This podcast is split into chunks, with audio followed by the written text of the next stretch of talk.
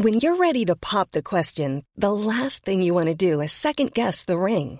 At Bluenile.com, you can design a one-of-a-kind ring with the ease and convenience of shopping online. Choose your diamond and setting. When you find the one, you'll get it delivered right to your door. Go to Bluenile.com and use promo code LISTEN to get $50 off your purchase of $500 or more. That's code LISTEN at Bluenile.com for $50 off your purchase. Bluenile.com code LISTEN. Bonsoir à tous et très heureux de vous retrouver pour euh, Soir Info. Nous sommes ensemble jusqu'à minuit pour débattre, pour décrypter l'actualité euh, avec nos invités. Je vous les présente dans un instant, mais avant à mes côtés pour vous livrer l'information, euh, Mathieu Devez. Bonsoir Mathieu. Bonsoir Olivier. Et à la une ce soir, bien évidemment, ce, ce terrible séisme au Maroc. Hein, le bilan ne cesse de s'alourdir. Plus de 1300 personnes sont mortes dans ce puissant tremblement de terre, hein, Mathieu. Effectivement, un séisme de magnitude 7 qui a frappé le pays la nuit dernière. Son épicentre a été enregistré au sud-ouest de Marrakech. Jamais un séisme aussi puissant n'avait frappé le royaume. Je vous propose d'écouter le témoignage de cette habitante de Marrakech. Elle a évité le pire. Et là, on a senti que la maison elle a commencé de bouger, les murs, tout ce qui est portable, tout ce qui est dans la cuisine, les affaires, la vaisselle et tout, elles ont commencé à tomber. La maison elle a commencé de bouger vraiment très vite. Là, on a compris, on a dit, bah voilà, c'est un, un troublement de terre. On a pris nos enfants, on avait deux petites filles à la maison avec ma mère et ma sœur. Donc, on a essayé de prendre les petites filles, de prendre ma mère qui était malade et elle n'a pas arrivé de sortir de la maison. On est parti directement vers la porte. On essaie de, pour, pour euh, ouvrir la porte, on n'arrive pas tellement le mur, il bouge à gauche, à droite et la porte aussi, elle bouge. Finalement, on est arrivé d'ouvrir la porte. Là, on a sorti. Euh, l'immeuble là on habite, il bouge à gauche, à droite. Tous les, les, immeubles en fait dans la résidence. C'était grave ce qu'on a vécu hier. On n'a jamais vu ça. On n'a jamais vécu ça. Euh, même, ma mère, elle m'a dit qu'elle a déjà vu euh, avant des, des, troublements de terre, mais c'était jamais comme ça. C'était jamais comme ça. Donc voilà, et jusqu'à maintenant, on est dehors. On a peur de rentrer à la maison.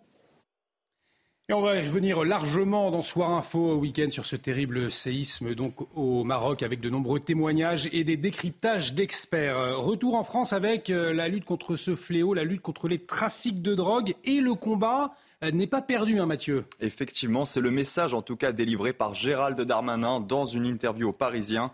Le ministre de l'Intérieur souhaite être beaucoup plus offensif dans le domaine de l'investigation sur les enquêtes, donc Gérald Darmanin est revenu sur la lutte contre le trafic de drogue, notamment à Paris, où il a parlé tout simplement de bataille de Stalingrad, du nom du quartier du nord-est de la capitale, Maxime Lavandier.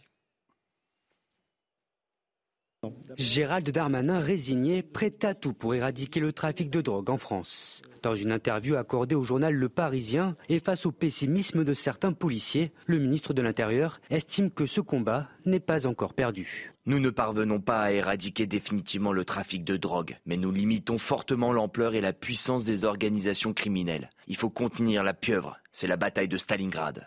Interrogé sur une possible légalisation du cannabis voulu par certains députés, le locataire de la place Beauvau reste fermé à cette proposition.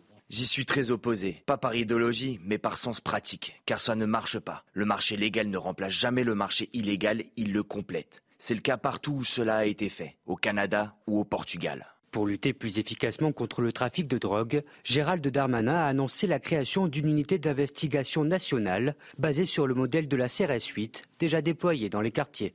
Je vais mettre sur pied une unité d'investigation nationale d'une centaine d'effectifs mêlant policiers et gendarmes, avec des chiens, des enquêteurs spécialisés dans le blanchiment, des moyens technologiques. Ces enquêteurs viendront en appui des services locaux pour mener des opérations d'envergure, soit en réaction, soit en prévention. Un combat de longue haleine mais qui semble porter ses fruits pour le ministre, qui fait état de 1000 points de deal en moins en un an sur l'ensemble du territoire. Ces annonces de Gérald Darmanin sont-elles suffisantes pour lutter contre le trafic de drogue? On en débattra dans Soir Info Week-end avec nos invités. Ce soir, l'actualité internationale marquée par l'Union africaine qui devient membre permanent du G20. Euh, c'était à, l'occasion d'un sommet, Mathieu, à New Delhi. Tout à fait. Le continent africain n'était jusqu'ici représenté au G20 que par un seul État, l'Afrique du Sud. Et outre ce message envoyé à l'Afrique, les dirigeants vont aussi faire face à d'autres défis durant ce sommet, notamment celui de surmonter leur division sur l'Ukraine et le climat, bien sûr. Et puis, sans attendre, Mathieu, la fin du sommet qui se poursuit jusqu'à demain, donc, les pays ont adopté leur déclaration commune.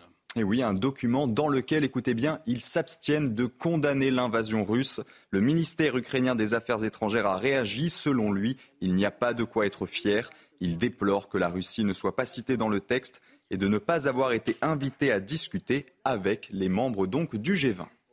Allez, retour en France, vous l'avez certainement remarqué, il fait très chaud, 35 degrés à Paris, plus de 36 en Dordogne et en Gironde. La vague de chaleur tardive hein, qui touche le pays depuis près d'une semaine, elle n'est pas tout à fait terminée, Mathieu. Tout à fait. 14 départements restent placés en vigilance orange à la canicule. Cette vigilance concerne, regardez, toute l'île de France et six autres départements de la région Centre-Val de Loire. Et selon Météo France, c'est la première fois qu'une vigilance orange canicule est déclenchée au-delà de la période estivale depuis 2004. Allez, on va marquer une très courte pause. Dans un instant, nous allons revenir avec nos invités sur les principaux titres. Autour de ce plateau ce soir, l'avocat Jérémy Calfon. Bonsoir Jérémy. Bonsoir. Et Georges Fenech. Bonsoir Georges.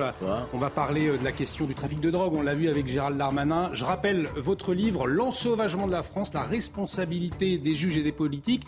C'est aux, éditions du Rocher. Il marche très fort d'ailleurs, hein, euh, votre, livre. Il donne des clés de lecture que peut-être on n'a pas habituellement et vous allez hmm. nous les partager. Notamment sur le trafic de drogue. Et voilà, vous allez nous le partager ce soir. Restez avec nous donc euh, sur CNews, c'est dans un instant. À tout de suite.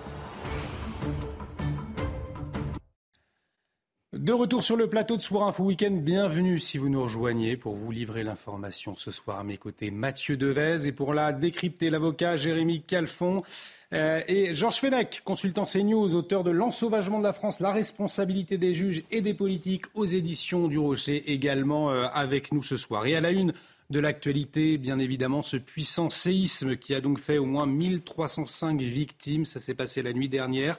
Euh, des morts, dont un Français, plus de 1000 blessés. Le bilan ne cesse de s'alourdir. Trois jours de deuil national ont été décrétés. L'épicentre du séisme enregistré à 23h11 vendredi soir, eh bien, il se situait dans la province d'Alaous, c'est au, sud-ouest de la ville de Marrakech. Euh, on le sait, une destination très prisée hein, des touristes étrangers. Euh, les dernières informations tout de suite avec Mathilde Covillers-Flornois. Et puis, euh, nous serons en liaison avec Jérôme Vigne, sismologue, pour bien comprendre le phénomène qui a eu lieu la nuit dernière au Maroc. Un séisme d'une rare violence. Sur ces images de vidéosurveillance, les immeubles et la rue se mettent à trembler. Ses habitants tentent alors de prendre la fuite. Ici encore, dans ce restaurant de Marrakech, en plein service, les clients ont quitté l'établissement en quelques secondes. Ce tremblement de terre d'une magnitude de 7 s'est produit dans la nuit de vendredi à samedi. Cette Marocaine raconte la nuit du tremblement. Vers 23h11 euh, exactement, là, on a senti que la maison elle a commencé de bouger, les murs, tout ce qui est portable, tout ce qui est dans la cuisine, les affaires, la vaisselle et tout, ils ont commencé à tomber. Mais vraiment, c'était grave ce qu'on a vécu hier. On n'a jamais vu ça. On n'a jamais vécu ça. Après les premiers tremblements, les dégâts sont déjà nombreux à Marrakech où les secousses ont fortement été ressentis. Nous avons paniqué. Ça a duré, euh, je dirais, plusieurs secondes qui pour nous étaient une des bâtiments effondrés, des voitures ensevelies sous des tas de pierres. Durant la nuit, les premiers secours ont commencé à chercher des survivants et à prendre en charge les premières victimes. Les habitants ont passé la nuit dehors pour plus de sécurité. Les familles sont restées, euh, sont restées à peu près euh, dans les jardins, dans, dans leurs voitures. C'était vraiment la panique totale. Le bilan s'alourdit d'heure en heure, mais la solidarité, elle, ne faiblit pas. Des dizaines de Marocains sont allés donner leur sang dans ce centre de Marrakech pour aider les urgences du pays. À l'international aussi, les aides se multiplient. En France, la Croix-Rouge a lancé un appel aux dons.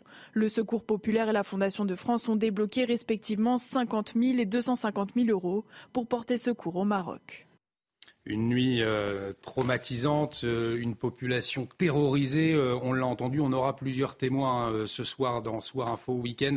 un appel aux dons, hein, Mathieu, a été lancé. Effectivement, afin d'aider les sinistrés du Maroc, plusieurs organisations caritatives ont lancé des appels aux dons. Le Secours populaire, la Fondation de France ou encore la Croix-Rouge française, regardez, tous se sont mobilisés. Et puis pour être tout à fait complet, sachez que la cellule de crise et de soutien du ministère des Affaires étrangères à Paris est disponible au 01 43 17 51 00. Et pour bien comprendre ce qu'il s'est passé donc au Maroc la nuit dernière, nous sommes en liaison avec Jérôme Vigne, sismologue. Jérôme Vigne, bonsoir. Merci euh, d'avoir accepté notre invitation. Pour commencer, peut-être rappelez-nous euh, quel est le phénomène du séisme. En d'autres termes, c'est quoi précisément un tremblement de terre Qu'est-ce qu'il se passe alors, un séisme, c'est une rupture brutale sur ce qu'on appelle une faille sismique, c'est-à-dire une limite entre deux blocs, deux blocs de roches, deux blocs de croûte terrestre, et qui, à un moment, les, forces qui s'appliquent sur cette faille sont trop importantes et, dépassent le seuil de rupture des roches, et on a un glissement très rapide. Et ce glissement très rapide va faire vibrer les roches autour, et c'est ces vibrations qui vont se propager et malheureusement générer les dégâts qu'on peut voir sur vos images. On parle d'un séisme d'une magnitude 7, c'est très puissant alors, un séisme de magnitude 7, oui, c'est vraiment ce qu'on peut qualifier de séisme puissant. Si vous voulez, la faille dont je parlais avant qui va rompre, c'est une faille qui va faire schématiquement une trentaine de kilomètres de long sur une vingtaine de kilomètres avec un glissement euh, qui va durer quelques secondes, qui va, qui, va, qui va être de l'ordre du mètre euh, à peu près. Euh, un séisme de magnitude 7 dans le monde, statistiquement, on va dire qu'on va en avoir à peu près, à peu près un par mois mais euh, la plupart, heureusement, euh, sont localisés loin, euh, loin de, zones habitées. Mais là, malheureusement, ce séisme est proche de zones habitées et avec, avec des constructions qui ne sont, pour la plupart, pas construites suivant des normes parasismiques. Vous disiez beaucoup d'effondrements. Il y a une crainte des répliques. Est-ce qu'on peut s'attendre à de nouvelles secousses? Est-ce qu'on peut les prévoir, d'ailleurs, ces nouvelles secousses, dans les heures, les jours qui viennent? Alors, on, a déjà des répliques. Hein, euh, je dirais que depuis le, séisme de, cette nuit, il y, a, déjà eu à minima une, quarantaine de répliques suffisamment importantes pour bien être enregistrées par, les stations sismologiques de, toute la zone, une partie qui ont probablement été ressenties par la population. On ne peut pas prédire exactement à quelle heure, à quelle minute on aura une réplique et à quel endroit, mais euh, quand on regarde l'histoire des séismes de ce type-là, de magnitude 7 à cette profondeur, on sait que les répliques vont durer pendant plusieurs jours, sans doute plusieurs semaines, avec euh, normalement des magnitudes qui statistiquement décroissent avec le temps. Euh, on dit souvent que la plus forte réplique, mais encore une fois c'est des statistiques, atteint une magnitude qui est un ordre de grandeur inférieur à celle du choc principal. Encore une fois, c'est des statistiques. Je ne dis pas que ça va arriver, mais quand on regarde tous les autres séismes, c'est ce qui se passe. Le Maroc euh, est... Allez-y, pardonnez-moi. Non, non, non, on peut tout à fait s'attendre à des répliques. Et ce qu'on observe, c'est que ces répliques sont plutôt localisées à l'ouest de, l'épicentre du séisme principal pour l'instant, qui, semble nous indiquer quelle est la position de cette faille qui a rompu. Euh, le Maroc était considéré comme euh, une région sensible. C'était une région particulièrement surveillée ou pas par les sismologues? Alors, le, Maroc et globalement le Maghreb est une zone où il y a un risque sismique important, mais les zones où le risque sismique est le plus important sont plutôt cartographiées dans la partie nord, à proximité de la Méditerranée, là où on a le contact entre les deux grandes plaques tectoniques euh, qui se rapprochent, hein, la plaque Afrique au sud et la plaque Eurasie au nord. Plus au sud, cette plaque Afrique, elle se déforme un petit peu et génère, mais beaucoup moins souvent, des séismes, et notamment des séismes importants. Ça, c'est très rare. Celui qu'on a eu dans le Haut Atlas, là, était clairement dans une zone où il y avait un risque connu, mais qui était, on va dire, plutôt qualifié de modéré, c'est-à-dire que le, temps de retour entre des grands séismes est probablement très long. Euh, c'est pour ça qu'on peut qualifier de séisme d'assez exceptionnel pour cette région-là, oui. Avant de vous libérer, Jérôme Vigne, on a une idée de la fréquence des, tremblements de terre sur une zone à risque, ici comme le Maroc par exemple. C'est quelque chose qu'on peut savoir? Alors, c'est un peu ce que je disais avant, tout va dépendre de la zone dans laquelle on va se situer. Quand on est, quand on est dans la partie nord du Maroc, on sait les vitesses auxquelles se déplacent les plaques et disons globalement, même si je n'ai pas exactement les chiffres en tête, on peut plus ou moins essayer d'estimer tous les combien de dizaines ou centaines d'années on a un séisme important. Là, dans le Haut Atlas, euh, à proximité de Marrakech, c'est beaucoup plus compliqué parce que euh, quand on met des capteurs et qu'on essaye de voir si la Terre se déforme, même doucement, on n'observe quasiment rien. Donc c'est extrêmement difficile de donner une, une espèce de période de récurrence pour les très gros séismes. Donc on va se baser sur les témoignages, sur ce qu'on a pu voir dans les écrits depuis plus de 1000 ans dans la région, qui nous montrent que parfois il y a des séismes destructeurs. Vous avez peut-être évoqué sur vos antennes le dernier grand séisme important de cette région qui était en 1960 et qui avait quasiment euh, détruit euh, la ville d'Agadir. Un grand merci, Jérôme Vigne, pour euh, vos explications, vos éclairages très clairs ce soir sur CNews. Jérôme Vigne, je vous le rappelle, vous êtes sismologue. On a effectivement des, témoins également sur place qui ont vécu ce, tremblement de terre, malheureusement, et on le comprend, il y a des problèmes de, liaison. Donc on essaiera de les avoir tout au long de, la soirée, notamment un franco-marocain qui est à Agadir et qui a vécu le tremblement de terre. Il a dû même dormir hein, sur le, le, trottoir cette nuit. Il nous racontera cela des problèmes de liaison donc après ce tremblement de terre. Mais euh, Jérémy Calfon, mhm. vous avez vécu, vous, un séisme de magnitude 7. Vous savez donc comment cela se passe, qu'est-ce qu'on ressent. Racontez-nous dans quelles conditions ça s'est passé. Écoutez, euh, en réalité, euh, la première impression, c'est la surprise. C'est-à-dire que vous voyez les bâtiments autour de vous, ou vous voyez le bâtiment dans lequel vous êtes trembler, et vous ne comprenez pas d'emblée que c'est un séisme. Vous allez mettre peut-être une toute petite dizaine de secondes. Et cette toute petite dizaine de secondes, en tout cas moi j'ai mis une petite dizaine de secondes à me rendre compte que c'était un séisme. Et cette toute petite dizaine de secondes, elle est capitale parce que euh, quand vous êtes euh, dans une zone où il y a un séisme, le plus important, c'est de retrouver la terre, de ne surtout pas être en hauteur et d'être dans un endroit extrêmement plat où, si possible, il n'y a pas de construction aux alentours. On connaît la densité de Marrakech, on sait à quel point Marrakech peut être une ville avec des ruelles étroites.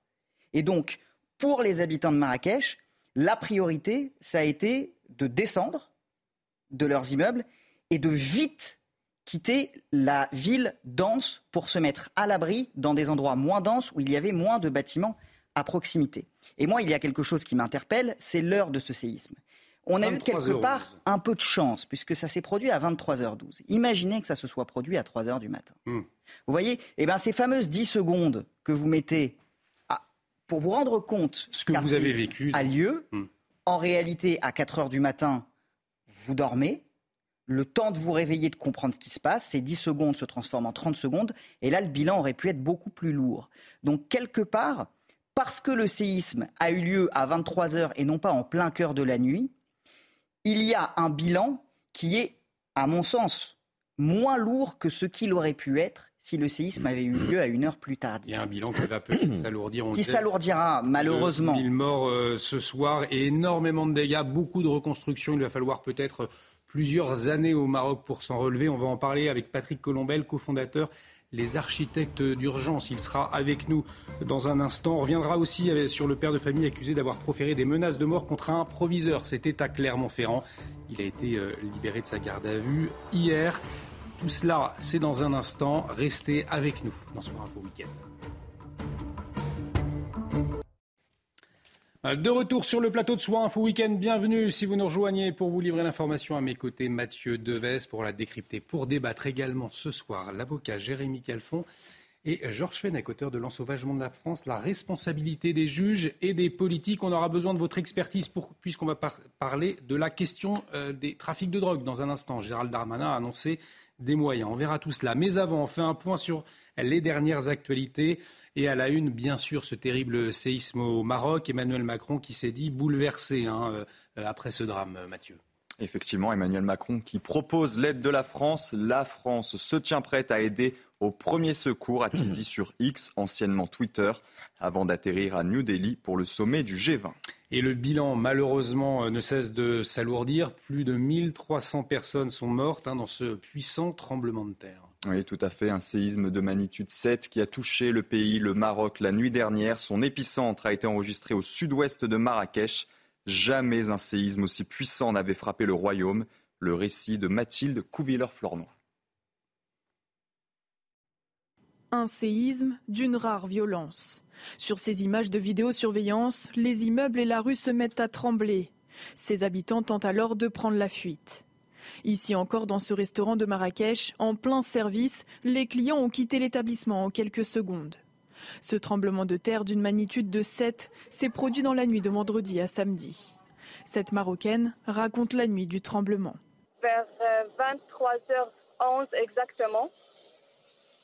Et là, on a senti que la maison elle a commencé de bouger, les murs, tout ce qui est portable, tout ce qui est dans la cuisine, les affaires, la vaisselle et tout, ils ont commencé à tomber. Mais vraiment, c'était grave ce qu'on a vécu hier. On n'a jamais vu ça.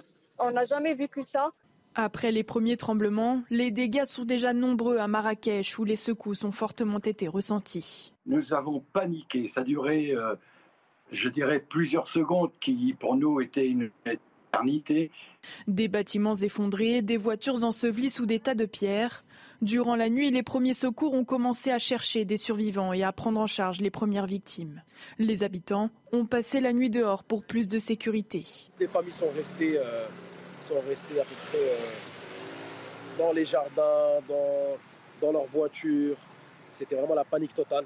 Le bilan s'alourdit d'heure en heure, mais la solidarité, elle, ne faiblit pas. Des dizaines de Marocains sont allés donner leur sang dans ce centre de Marrakech pour aider les urgences du pays. À l'international aussi, les aides se multiplient. En France, la Croix-Rouge a lancé un appel aux dons. Le Secours populaire et la Fondation de France ont débloqué respectivement 50 000 et 250 000 euros pour porter secours au Maroc. Et un séisme donc d'une intensité exceptionnelle, son ampleur, sa profondeur, sa localisation font un événement majeur hein, pour les scientifiques, Mathieu. Effectivement, même si le Maroc reste un pays où le risque sismique existe. Je vous propose d'écouter les précisions de ce sismologue. On, ne sait pas prévoir euh, les tremblements de terre, mais par contre, on, est capable de dire si oui ou non il y a une structure active, c'est-à-dire une faille capable de produire des séismes.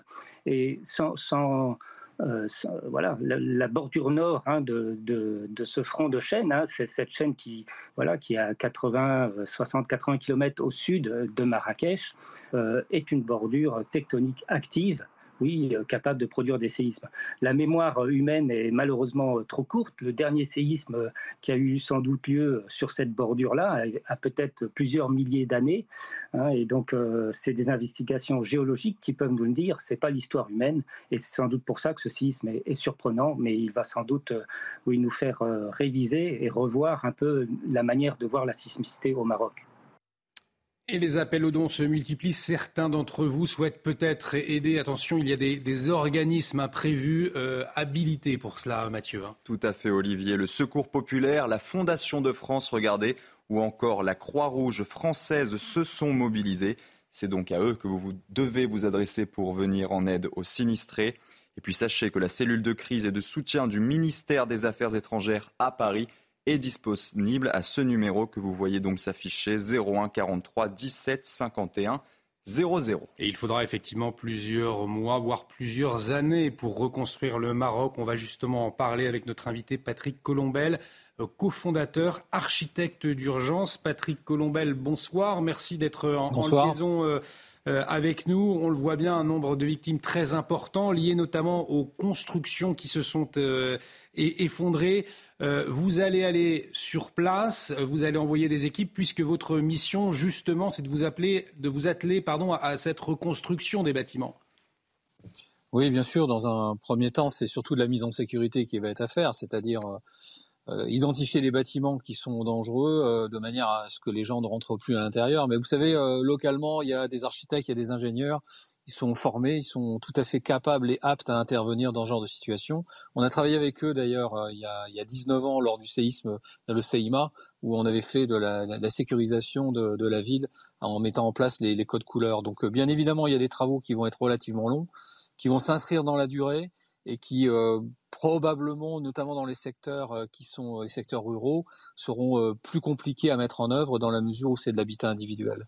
Alors le risque de la région était connu. Pour autant, il y a certaines zones au Maroc, dans les zones rurales notamment, où les maisons n'ont pas été construites pour résister à ce type de, séisme. Hein. Bah, vous savez, la grosse différence avec un pays comme le Japon, qui est fortement sismique, c'est-à-dire avec des séismes quasiment tout le temps, tous les ans, ça, ça, ça secoue tout le temps. Donc les bâtiments anciens qui sont pas parasismiques sont tombés depuis très très longtemps. Donc il ne reste plus que des bâtiments euh, très solides.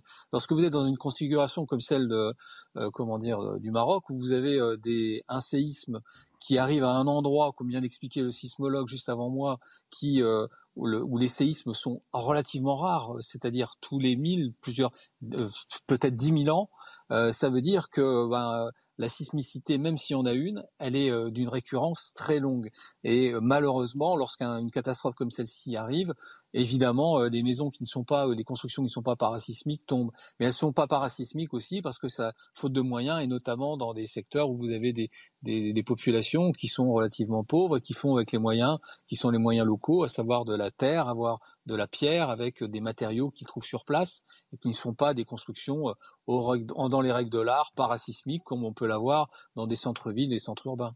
Alors, euh, au, niveau de l'épicentre, effectivement, énormément de maisons se sont effondrées. Euh, néanmoins, il y a d'autres régions où il y a beaucoup moins de victimes, mais la terre a tout de même tremblé. C'est le cas notamment euh, à Rabat, par exemple.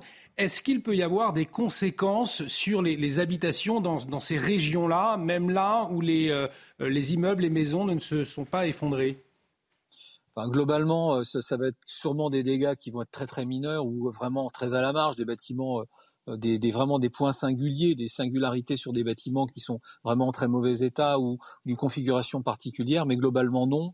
Euh, il s'avère que des bâtiments, plus on est proche de la zone de faille, c'est-à-dire sur les zones de faille où on a construit sur les zones de faille, donc là évidemment il y a une euh, comment dire, il y a beaucoup de destruction et notamment dans les secteurs qui sont les secteurs ruraux pour le coup, euh, dans la dans la partie qui ont été touchées, c'est ce qu'on voit sur un certain nombre d'images qui ont été diffusées. Euh, par contre, sur Marrakech, on est relativement loin. On peut imaginer que ce sont la propagation des ondes sismiques qui ont vécu un phénomène d'accélération sur des sols qui peuvent être particulièrement mous, notamment. Donc, c'est des phénomènes qui sont assez connus et notamment qui, qui engendrent des destructions sur des bâtiments qui sont plutôt de grande hauteur. Donc, des bâtiments de grande hauteur, plutôt anciens c'est-à-dire pas construit de manière parasismique, peut engendrer des destructions. Et ça, c'est un phénomène assez courant. Il va falloir euh, désormais reconstruire donc le, pays. Euh, comment va se passer cette reconstruction? On l'imagine, ça va prendre énormément de temps, mais toutes ces nouvelles habitations euh, désormais vont être reconstruites en pensant à ce risque sismique? Alors, on, a fait déjà un certain nombre d'opérations dans le monde depuis une vingtaine d'années, notamment, vous savez, euh, ça me fait penser au Pakistan où on avait des habitats qui étaient traditionnels, à peu près du même type, où on, a réussi à retrouver des techniques, des technicités pour faire du renforcement parasismique tout en utilisant des matériaux locaux et avec des systèmes locaux. Donc ça, on l'a fait, euh, c'est tout à fait possible et envisageable. Encore une fois, euh, je crois que ce qui va être important aussi, c'est de savoir aussi comment l'État, les autorités marocaines vont aussi euh, accepter ou pas euh, l'intervention de comment dire d'organisations étrangères, ce qui n'est pas encore avéré.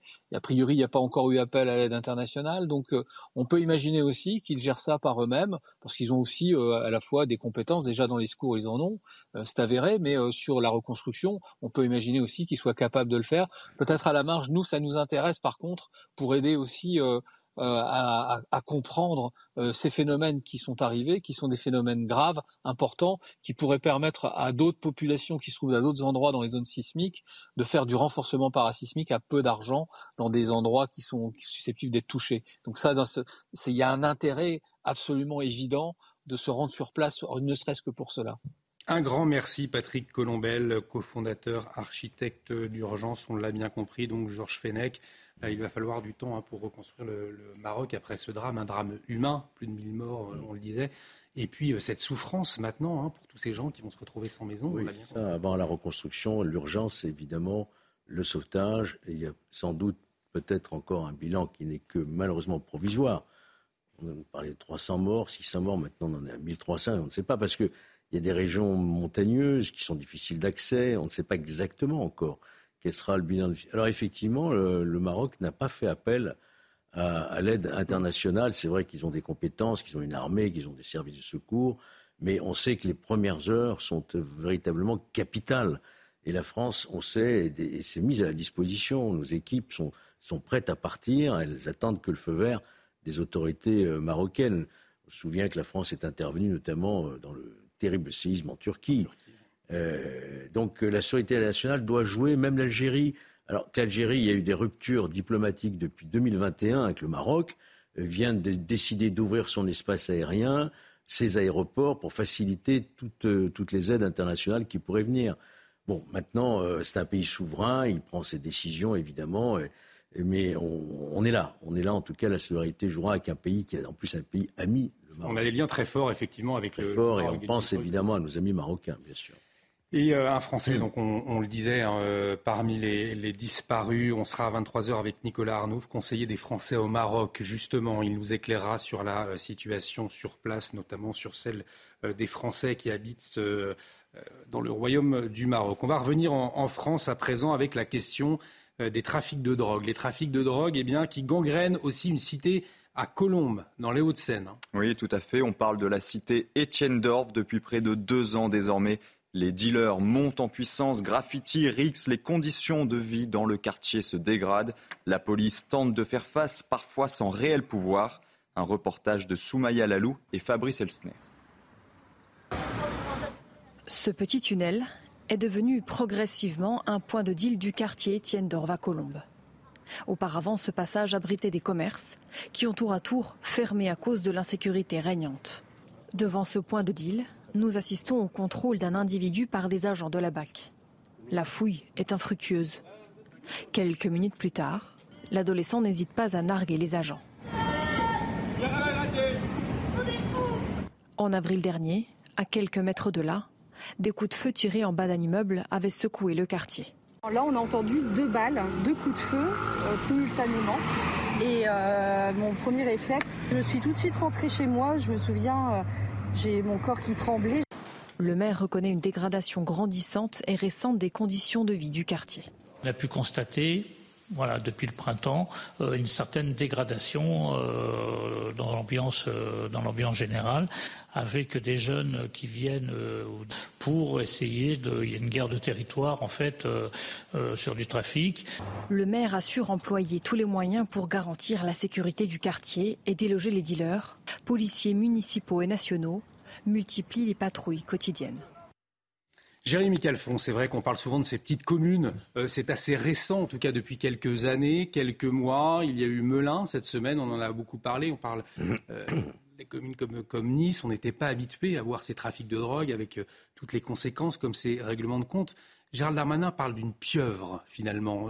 Le mot est assez bien choisi. Comment vous expliquez cette diffusion de ces trafics aujourd'hui en France? C'est vrai, je pense que ces trafics ont toujours existé même dans les petites communes, mais qu'aujourd'hui ils se montrent. C'est-à-dire qu'il y a un sentiment euh, chez certains euh, trafiquants de stupes que euh, le territoire leur appartient. Et qu'à partir de là, ils sont beaucoup plus proactifs et beaucoup plus visibles sur ces dix territoires. Maintenant, la lutte contre le trafic de drogue, c'est une fusée à trois étages. Vous avez une police davantage de proximité, la sûreté départementale, qui va lutter sur le terrain contre les revendeurs, contre les guetteurs. Vous allez avoir la police judiciaire qui va mener un travail de longue haleine pour aller débusquer les têtes de réseau. Et puis, le troisième étage de la fusée, c'est l'international, parce que ces réseaux sont internationaux. Mmh. Les trafiquants se fournissent aux Pays-Bas, au Maroc et dans d'autres pays. Et euh, c'est un travail de coopération qui doit être mené entre plusieurs États. C'est donc un travail très complexe. Et euh, la récente réforme de la police judiciaire euh, et de la police, de façon générale, est assez inquiétante concernant la lutte sur le, sur le trafic de drogue. Georges Fenech, je vais reprendre le titre de votre livre, L'ensauvagement de la France, la, la, responsabilité des juges et des politiques. Les juges, les politiques qui sont responsables de ces trafics de drogue qu'on voit aujourd'hui fleurir partout, même dans les petites communes Oui. Écoutez, j'ai eu l'occasion euh, d'accompagner Jean-Marc Morandini cette semaine à Melun. Euh, CNews s'est déplacé euh, à la demande des habitants hein, qui n'en peuvent plus. Et donc, vraiment, il faut aller sur place pour réaliser ce que vivent, le calvaire que vivent ces gens-là.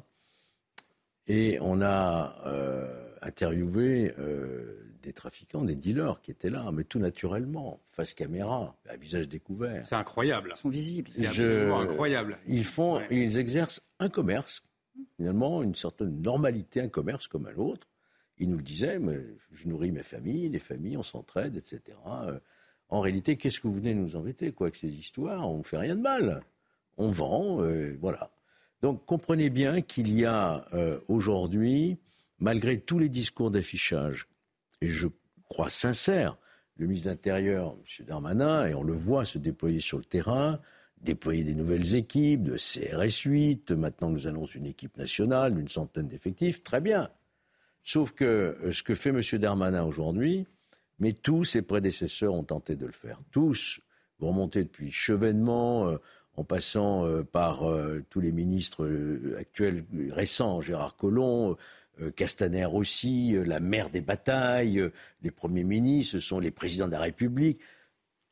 Sous tous les, gouvernements, il y a eu cette volonté affichée de s'attaquer à la mère des batailles, c'est-à-dire le trafic de drogue, qui non seulement empoisonne la vie, les quartiers, pose un problème de santé publique, mais également euh, euh, génère beaucoup d'autres euh, délinquances, de règlements de compte, de Kalachnikov, tout ce que vous savez. Mais M. Darmanin, à lui tout seul, malgré toute sa bonne volonté, ne pourra pas faire régresser sensiblement ce trafic. Pour une bonne et simple raison, et c'est ce que je développe essentiellement dans cet ouvrage, c'est que pour que tout cela fonctionne, il faut que tout le monde marche d'un même pas.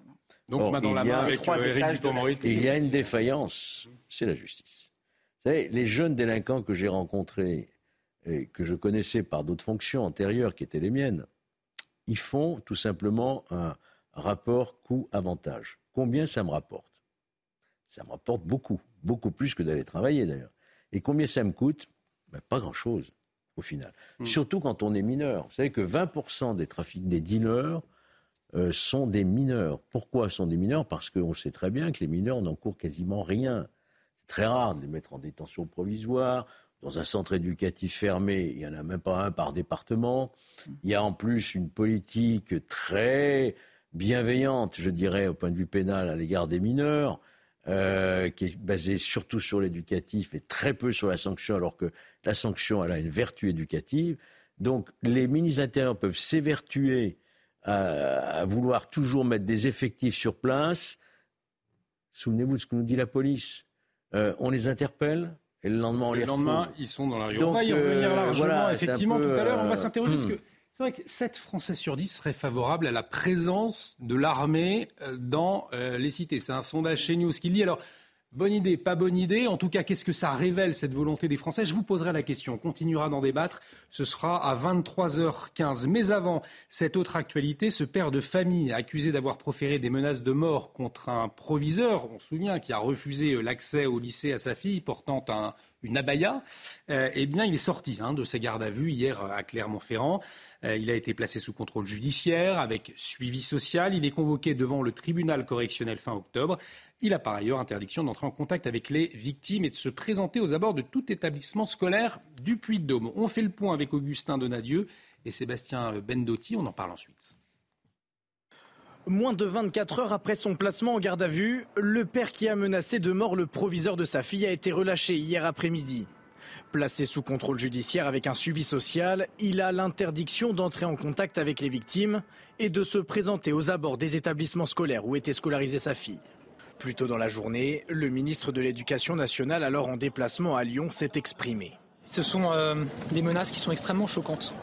J'ai eu hier euh, le proviseur au téléphone je, évidemment, euh, je lui ai assuré euh, tout mon soutien, celui euh, du gouvernement, de l'État et plus globalement, je crois, de nos concitoyens face à ces menaces qui sont inadmissibles et inqualifiables. Au lycée, le proviseur a échangé avec ses élèves, mais certains d'entre eux ne comprennent toujours pas l'exclusion de leurs camarades à l'origine des menaces de mort. Sa tenue, c'était pas Chipabaya du tout. Je peux la porter, une jeune fille non voilée peut la porter aussi sans que que ce soit pour autant une, abaya. Sa tenue, euh, ça n'a rien à voir normalement. En plus, surtout que c'était vraiment pas une abaya, c'était un kimono, c'est japonais. Des menaces de mort qui pesaient contre quelqu'un, c'est très grave, mais euh, est-ce que euh, le contexte, la situation dans laquelle ça a été fait, bah, a été propice à cela? Le père de famille de 44 ans est poursuivi pour menace en vue d'intimidation d'une personne chargée d'une mission de service public. Le proviseur, lui, a été placé sous protection renforcée. Alors, placé sous contrôle judiciaire avec suivi social, le suspect donc est, convoqué, Jérémy Calfon, devant le tribunal correctionnel fin octobre. On aurait pu euh, imaginer une, comparution immédiate, finalement? Non, je crois pas. Ça n'a pas été une euh, réponse euh, plus ferme, en tout cas rapide ben, Il a été déféré. Ça veut dire qu'immédiatement après sa garde à vue, puisqu'il est sous contrôle judiciaire, donc ça veut dire qu'immédiatement après sa garde à vue, euh, il a comparu devant un magistrat, qui est le juge des libertés de la détention, qu'il a placé sous contrôle judiciaire. La comparution immédiate, c'est quand même une procédure très particulière, c'est une spécificité française. Et les audiences de comparution immédiate sont déjà surchargées pour des délits qui sont beaucoup plus graves. Du trafic de stupéfiants, des violences conjugales, où il y a un vrai impératif de sécurité publique, de protection des personnes et de politique pénale. Menace de mort sur un enseignant. On grave. est, alors, des menaces. grave, voilà, c'est ce plus, sont- plus grave que le trafic de stupéfiants. Ce sont, crois pas, ce sont des menaces Euh, de mort. Samuel Paty, c'était pas. c'était- Oui, pardon. sauf que là, euh, ça a été Ça a un commencé homicide. comme ça. Ce ne sont pas des Ça a menaces. commencé Après, il faut que les menaces soient suivies des faits. Mais là, on a eu un contrôle judiciaire quand même. Non, mais dites pas On que a un c'est pas grave, judiciaire. quoi. Je vous dis pas que c'est pas grave. Je vous dis que c'est moins Hein. grave que ce qui passe en comparution immédiate. Je suis votre- désolé. C'est votre avis. Euh, entre euh, des violences conjugales, une femme qui se fait tabasser par son mari et où on a besoin de taper fort et vite, et des menaces de mort. Des menaces de mort, on en voit tous les jours dans les tribunaux. Je trouve déjà que euh, le parquet euh, a été extrêmement réactif et a pris cette affaire très au sérieux en déférant euh, le gardé à vue.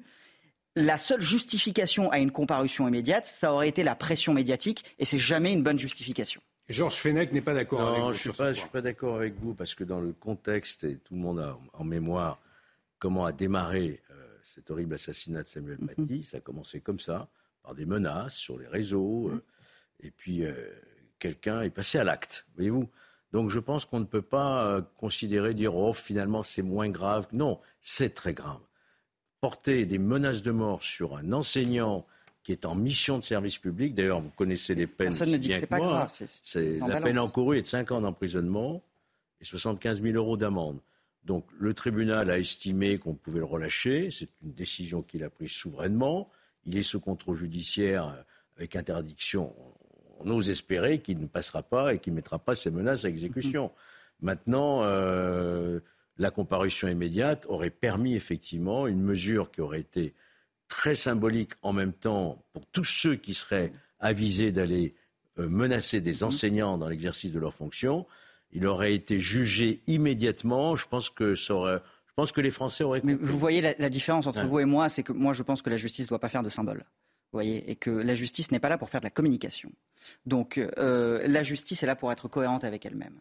Et la justice, le but final de l'autorité judiciaire, c'est de juger une personne en faisant ni trop ni trop peu. Quand on en fait trop, on arrête d'être juste. Et je trouve là euh, que l'orientation qui a été prise est une orientation tout à fait juste et tout à fait cohérente. En tout cas, ce qui est certain, c'est qu'il a été déféré. qu'il a été déféré, qu'il a une date d'audience. Tout à fait. Et qu'il est sous contrôle judiciaire. On ne peut pas dire que la justice n'a pas Absolument. fonctionné. Et je rajoute Hmm. que la date d'audience est quand même une date d'audience à brève échéance, fin octobre, parce que vous avez des dates d'audience qui sont à 8 mois, 9 mois. Donc il y, y a quand même eu des choses de faites. Pression euh, médiatique, la justice aurait pu effectivement tomber dans le piège. C'est en tout cas euh, l'avis de Jérémy Caflon. Euh, ce n'a pas été le cas. Euh, pour autant, on parlait tout à l'heure de ces institutions qui devraient marcher main dans la main. Ministère de l'Intérieur, ministère de la Justice. Là aussi, est-ce que ça n'aurait pas été un signe que l'éducation nationale marche main dans la main aussi avec la justice sur une question fondamentale où les Français attendent des réponses? Mais bien sûr, mais c'est absolument évident. Aujourd'hui, il y a une recrudescence euh, des, menaces qui sont portées contre les enseignants, contre des policiers, contre des élus.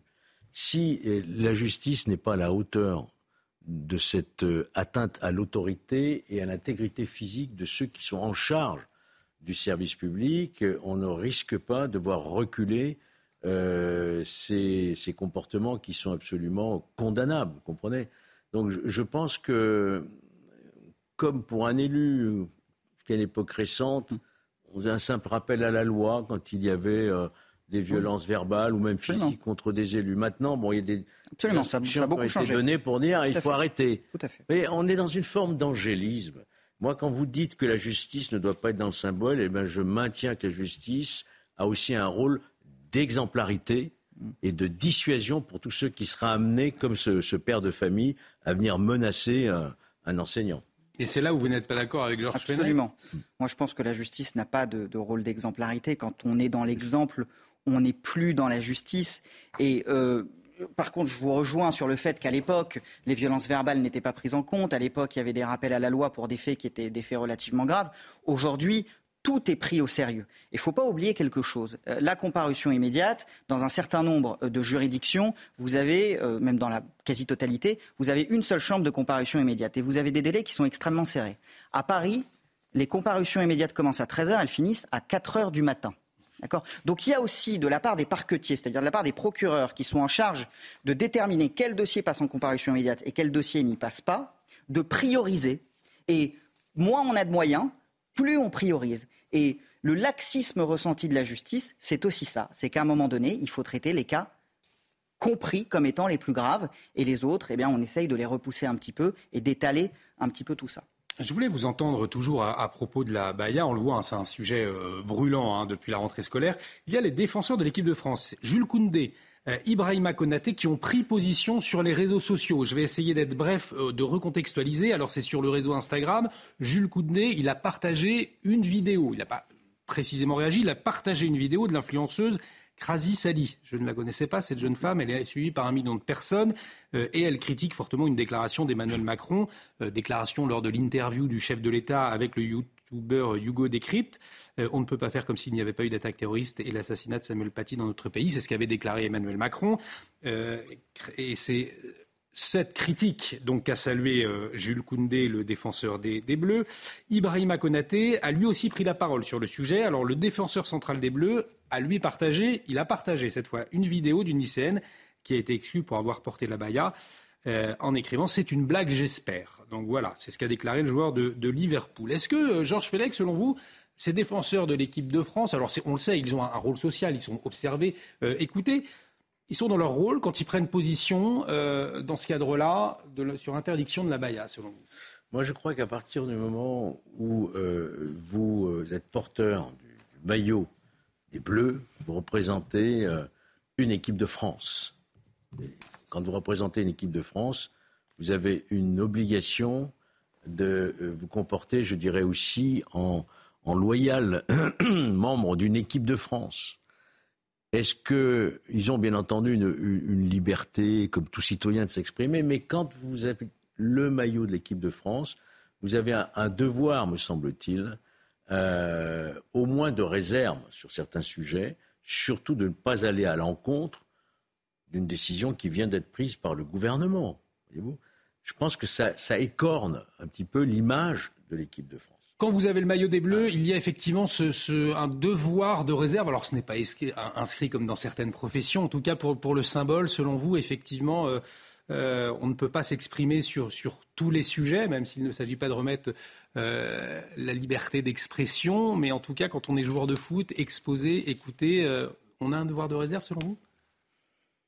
D'abord, ce que je voudrais dire, c'est que je trouve que la phrase d'Emmanuel Macron qui avait été commentée était effectivement maladroite, parce que la difficulté du port de la Baïa, c'est plutôt de sauvegarder un modèle culturel plutôt que pour des questions de sécurité.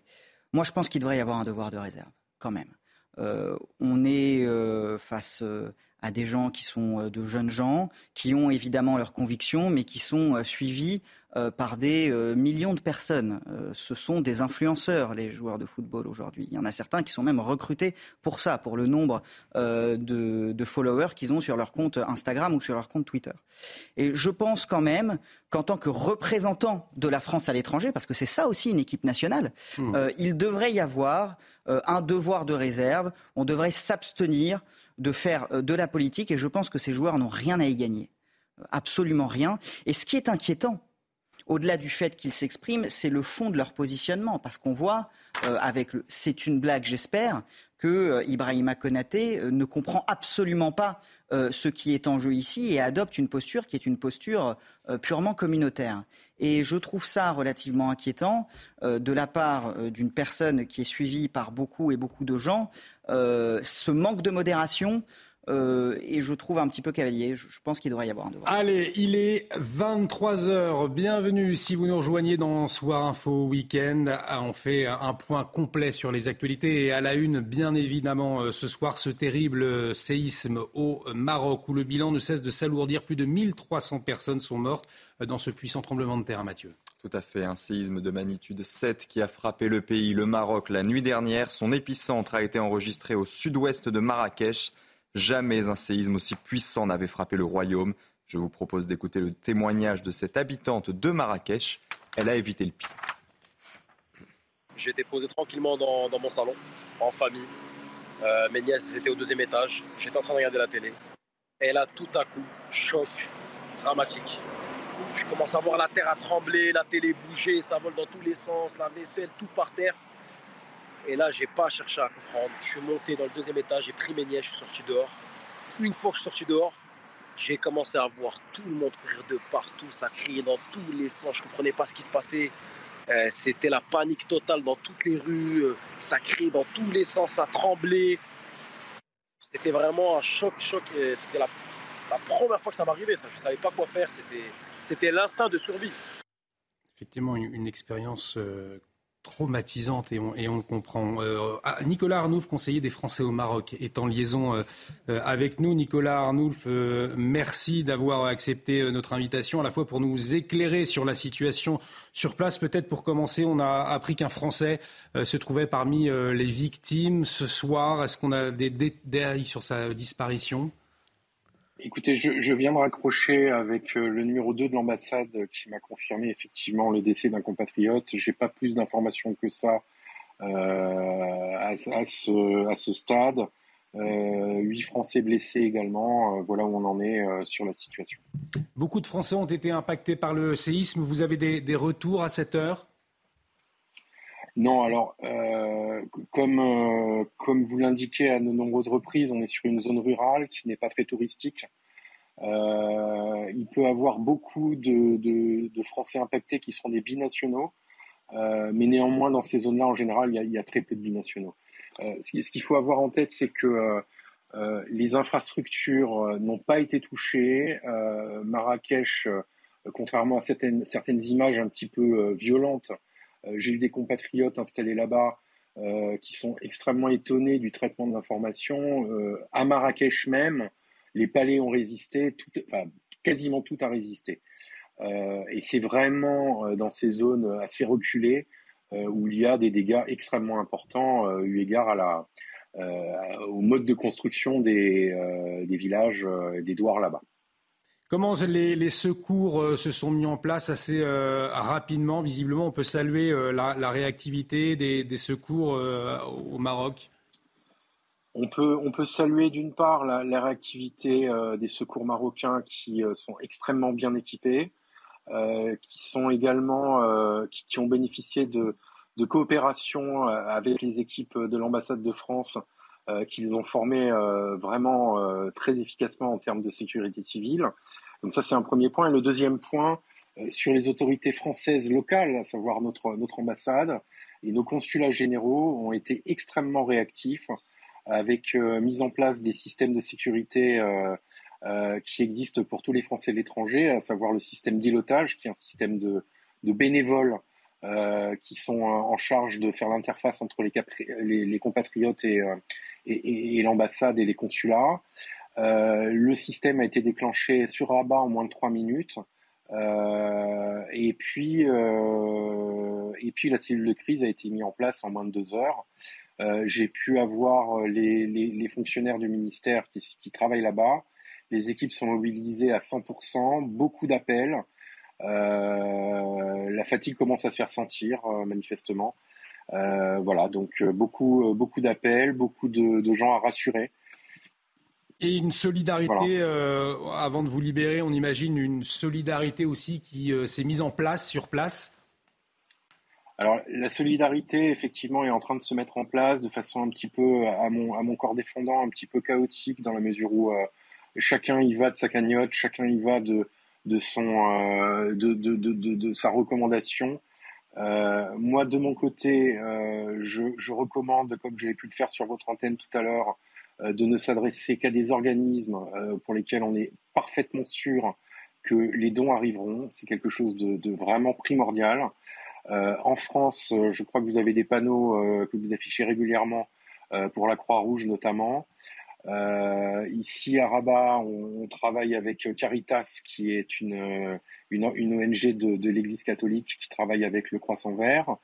Donc ça, c'est pour le premier point. Le deuxième point, c'est que on organise aussi à titre bénévole en tant qu'élu euh, puisqu'on est une vingtaine d'élus sur le Maroc à travailler euh, sur, euh, pour assister nos compatriotes et assister nos, nos hôtes marocains. on travaille avec des associations françaises. J'ai encore eu un call tout à l'heure entre le ministère de la Santé marocain et des ONG françaises pour faire parvenir au plus vite euh, un container rempli d'équipements médicaux et éventuellement également un hôpital mobile sous forme de container. Un grand merci. Là, on est en train de voilà Un, grand merci Nicolas Arnoulf, conseiller des Français au Maroc. On l'a bien compris, si vous souhaitez faire un don, euh, dirigez-vous euh, vers des, organismes recommandés par l'État, des organismes sûrs. Attention euh, aux escroqueries, c'est cela qu'on comprend bien évidemment derrière. On va retrouver Hicham Dan, Hicham Dan franco-marocain à Agadir. Il a vécu donc ce terrible séisme, il est avec nous. On, a réussi à avoir de, la connexion. Hein. Merci beaucoup, euh, Hicham Dad, d'être euh, en liaison avec nous. Racontez-nous, vous êtes à Agadir. Euh, qu'est-ce que vous avez vécu la nuit dernière?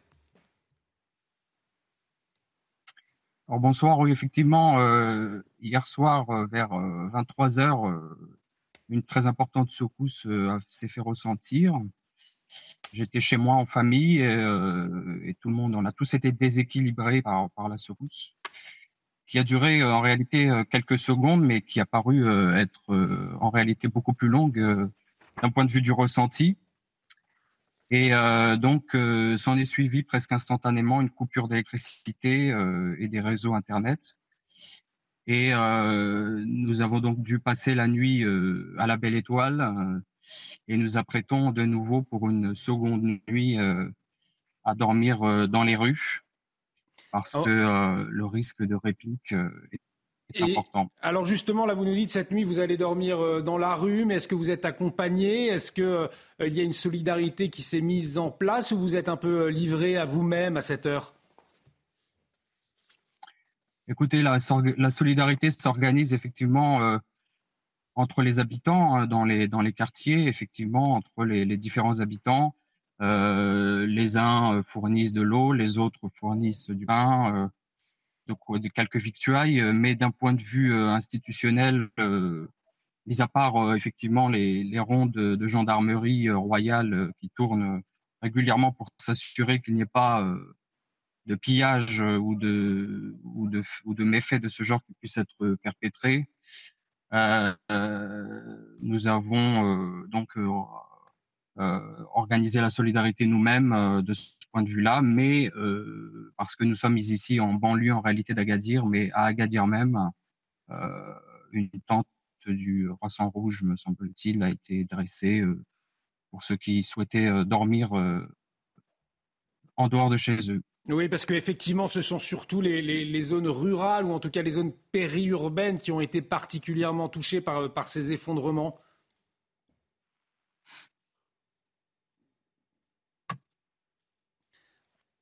Hicham euh, Dad, qui est donc en liaison avec nous à Agadir, c'est vrai que les liaisons sont, sont difficiles. Il semblerait que euh, euh, nous l'ayons perdu. En tout cas, on voit que la solidarité finalement se met en place petit à petit, mais il y a pas mal de, difficultés euh, pour les, services euh, institutionnels euh, d'intervenir. Nicolas Arnoulf, conseiller des Français au Maroc, qui est également avec nous. On a entendu ce témoignage d'Ishamdad qui va une nouvelle fois dormir dans la nuit, dans la rue à Agadir cette nuit.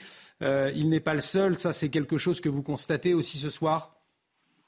Oui, moi j'ai beaucoup de contacts à Marrakech. Euh, effectivement, beaucoup, beaucoup de, euh, beaucoup de, de, personnes sans toit. Euh, j'ai reçu des témoignages effectivement de, des, premiers besoins qui se font sentir. Les premiers besoins, c'est des besoins humains. les forces armées royales sont déjà sur place, mais manifestement manque aujourd'hui. c'est pas, sera sûrement pas le cas demain mais manque aujourd'hui de main-d'œuvre pour euh, déblayer. Et puis ensuite, il va avoir euh, tous les produits de première nécessité. Euh, et notamment des produits médicaux. J'ai obtenu du ministère de la Santé euh, les listes des produits. Euh, donc on échange avec les ONG marseillaises euh, que sont les sourires de Garibaldi et Histoire de filles qui vont nous envoyer tout ce, tout ce matériel au plus vite par, par bateau. Et malheureusement, ça prend un petit, ça prend deux jours. On, va, on va retrouver euh, Hicham Dad, donc dans la banlieue d'Agadir. Effectivement, on entendait euh, euh, les besoins humains, les besoins de produits de première nécessité. C'est ce qui vous manque là ce soir? Écoutez, non, pour l'instant, on, est sur les, réserves des quelques derniers jours. Parce que personne, naturellement, ne s'entendait à ce qui, ce qui s'est passé. Euh, effectivement, on a on entend, des, quelques problèmes de liaison donc avec Hicham Dad, qu'on retrouvera tout à l'heure pour un, nouveau témoignage. On l'a compris, situation difficile puisque il est obligé ce soir, comme tant d'autres, de dormir à la rue pour éviter effectivement que les, pour éviter les effondrements, bien évidemment un appel aux dons en tout cas. Hein, oui, effectivement, et juste pour, pour préciser que Agadir donc, se trouve à quelques 200 km à vol d'oiseau euh, d'Alaouz, donc c'est l'épicentre du séisme, mais on l'a entendu avec ce témoignage et euh, il a été fortement euh, ressenti malgré ces 200 km à vol d'oiseau. On va y revenir à la situation au Maroc dans Soir Info Week-end. Dans l'actualité également, sans attendre la fin du sommet du G20 hein, qui se poursuit jusqu'à demain, les pays ont, ont adopté une déclaration commune, Mathieu. Oui, tout à fait. Un document dans lequel ils s'abstiennent de condamner l'invasion russe. Le ministère ukrainien des Affaires étrangères a réagi. Selon lui, il n'y a pas de quoi être fier. Il déplore que la Russie ne soit pas citée dans le texte et de ne pas avoir été invité à discuter avec les membres du G20. Allez, on va parler d'un sujet qui intéresse particulièrement les Français, celui du pouvoir d'achat, de l'inflation et le gouvernement qui demande un effort de solidarité aux distributeurs de carburant. Oui, tout à fait. La ministre de la Transition énergétique organisera une réunion avec eux. Ce sera mardi. Agnès Pannier-Runacher souhaite notamment les convaincre de prolonger les opérations de vente à prix coûtant. Ces derniers jours, les prix de l'essence ont parfois, écoutez bien, dépassé la barre des 2 euros le litre. Alors c'est vrai, Georges Fenech, une réaction peut-être. On sent que le gouvernement a énormément de mal à faire baisser les prix, notamment du carburant. Est-ce que finalement euh, l'exécutif a, des leviers pour cela ou pas? Je rappellerai simplement qu'il est sur, sur 2 euros, euh, c'est 70% en fait de taxes. Hein. Hmm. Sur un litre d'essence, euh, la TIPP, c'est 70%. Donc s'il y a un levier, ça peut être sur un allègement des taxes que prévoit, que prélève l'État sur euh, la distribution. C'est pas envisagé en tout cas. Euh, ça coûterait très cher, effectivement. Mais bien sûr que le gouvernement a des leviers. Et puis probablement aussi, en discussion avec les distributeurs à la pompe, arriver à trouver quand même un prix qui ne soit pas au-delà d'un certain seuil. 2 euros, c'est insupportable pour beaucoup de Français, notamment ceux qui ont besoin de prendre leur voiture dans les zones rurales. Hmm. Vous imaginez ce que le coût, et puis tous les transporteurs, tous ceux qui vivent du transport. Donc là, il y a une pénalisation pour ces professions et pour les Français en général. L'actualité internationale à présent euh, en Grèce où les inondations meurtrières, eh bien, elles frappent toujours le pays. Oui, tout à fait. Les pompiers épaulés par l'armée continuent de porter secours aux centaines d'habitants de villages bloqués en Thessalie. Ces intempéries ont fait jusqu'à présent 10 morts et plus de 2850 personnes ont été secourues. Et puis en France, vous l'avez euh, bien évidemment remarqué, il fait très chaud, 35 degrés à Paris, plus de 36 en Dordogne, en Gironde. La euh, vague de chaleur tardive hein, qui touche euh, notre pays depuis près d'une semaine, elle n'est pas tout à fait terminée, Mathieu. Effectivement, car 14 départements restent placés en vigilance orange à la canicule. Cette vigilance, regardez, concerne toute l'île de France et six autres départements de la région Centre-Val de Loire. Et selon Météo France, c'est la première fois qu'une vigilance orange canicule est déclenchée au-delà de la période estivale depuis 2004. L'actualité également marquée ce vendredi par euh, le ministre de l'Intérieur Gérald Darmanin qui affiche sa détermination à lutter contre le trafic de drogue. On vous euh, relaie régulièrement hein, euh, la situation intenable dans certains quartiers de France. On en parlait il y a quelques instants, notamment avec Colombe, des quartiers gangrénés par des dealers. Dans une longue interview accordée à nos confrères du Parisien, eh bien, Gérald Darmanin dévoile son plan, un plan dans l'espoir en tout cas de euh, porter un coup fatal à ce fléau du trafic de drogue. Les précisions de Maxime Lavandier, on en débat ensuite avec Jérémy Calfon et Georges Félix. Gérald Darmanin résigné, prêt à tout pour éradiquer le trafic de drogue en France. Dans une interview accordée au journal Le Parisien et face au pessimisme de certains policiers, le ministre de l'Intérieur estime que ce combat n'est pas encore perdu. Nous ne parvenons pas à éradiquer définitivement le trafic de drogue, mais nous limitons fortement l'ampleur et la puissance des organisations criminelles. Il faut contenir la pieuvre, c'est la bataille de Stalingrad. Interrogé sur une possible légalisation du cannabis voulu par certains députés, le locataire de la place Beauvau reste fermé à cette proposition. J'y suis très opposé, pas par idéologie, mais par sens pratique, car ça ne marche pas. Le marché légal ne remplace jamais le marché illégal, il le complète. C'est le cas partout où cela a été fait, au Canada ou au Portugal. Pour lutter plus efficacement contre le trafic de drogue, Gérald Darmanin a annoncé la création d'une unité d'investigation nationale basée sur le modèle de la CRS 8 déjà déployée dans les quartiers. Je vais mettre sur pied une unité d'investigation nationale d'une centaine d'effectifs mêlant policiers et gendarmes, avec des chiens, des enquêteurs spécialisés dans le blanchiment, des moyens technologiques. Ces enquêteurs viendront en appui des services locaux pour mener des opérations d'envergure, soit en réaction, soit en prévention. Un combat de longue haleine mais qui semble porter ses fruits pour le ministre, qui fait état de 1000 points de deal en moins en un an sur l'ensemble du territoire. Georges Fenech, Gérald Darmanin parle d'une pieuvre, d'une pieuvre qu'il faut contenir. Il ne dit pas une pieuvre qu'il faut éradiquer. Est-ce qu'il faut comprendre que finalement le trafic de drogue, on ne pourra jamais complètement finalement l'arrêter en France? Aucun pays qui a réussi à éradiquer complètement le, trafic de stupéfiants. Mais le niveau qu'a atteint aujourd'hui notre pays est absolument inquiétant. Euh, regardez euh, les déclarations qu'avait fait notamment la procureure de Paris, Mme Becqueux, qui disait on risque de devenir un narco-État si ça continue comme ça. Euh, la Belgique, les Pays-Bas sont frappés avec une, très forte corruption. Également, on n'en est pas comme au Mexique bien, ou en Colombie, bien entendu, mais il y a des cartels qui s'organisent aussi en Europe et la France ne sera pas plus épargnée qu'un autre pays. Donc euh, c'est un véritable fléau. C'est un fléau qui se décline, vous avez raison, de différentes manières. Lutte contre euh, les importateurs, ça c'est une géostratégie avec les pays d'où proviennent, et là on, on, le Maroc qui est malheureusement un des fournisseurs euh, principaux de, cannabis, mais il y a d'autres pays évidemment. Euh, et puis, il y a la dissuasion par une politique euh, euh, pénale répressive très, très rigoureuse, ce qui n'est pas le cas aujourd'hui. Encore une fois, moi j'aimerais entendre aussi, non pas la place Beauvau, mais aussi la place Vendôme. Hmm. Dire quelle est la politique pénale contre les trafiquants de stupéfiants.